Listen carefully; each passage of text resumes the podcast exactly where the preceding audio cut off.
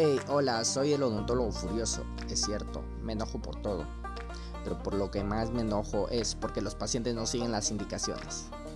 Cada día, cada mes o cada año tienes que asistir al odontólogo. No esperes a que te duela, no tengas miedo. No duele, no debe doler. Y si ya tu diente te duele, entonces después no te arrepientas. Cada día o cada vez que se pueda, hablaré con diferentes personas sobre sus experiencias en el consultorio dental, ya sea en el mío o en el de otros colegas. Pero no tengas miedo, asiste al odontólogo.